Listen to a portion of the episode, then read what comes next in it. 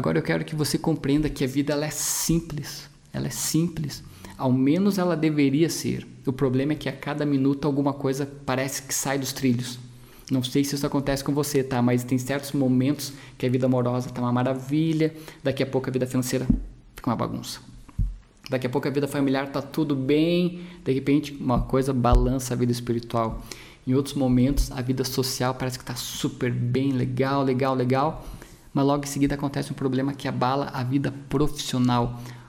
Equilíbrios não há equilíbrio, não há, as coisas se desequilibram. Ou abala a saúde, abala tudo o resto. Literalmente, né? Parece que a vida se torna uma montanha russa com altos e baixos. Não sei, isso acontece contigo, já aconteceu com você, é frequente? Primeiro, tá?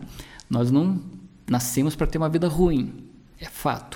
Muito pelo contrário, todos nascemos para sermos felizes e prósperos em todas as áreas da vida principalmente nos relacionamentos amorosos, financeiros, saúde, relacionamentos familiares. Porque quando você está com alguém e quer crescer junto, tudo melhora.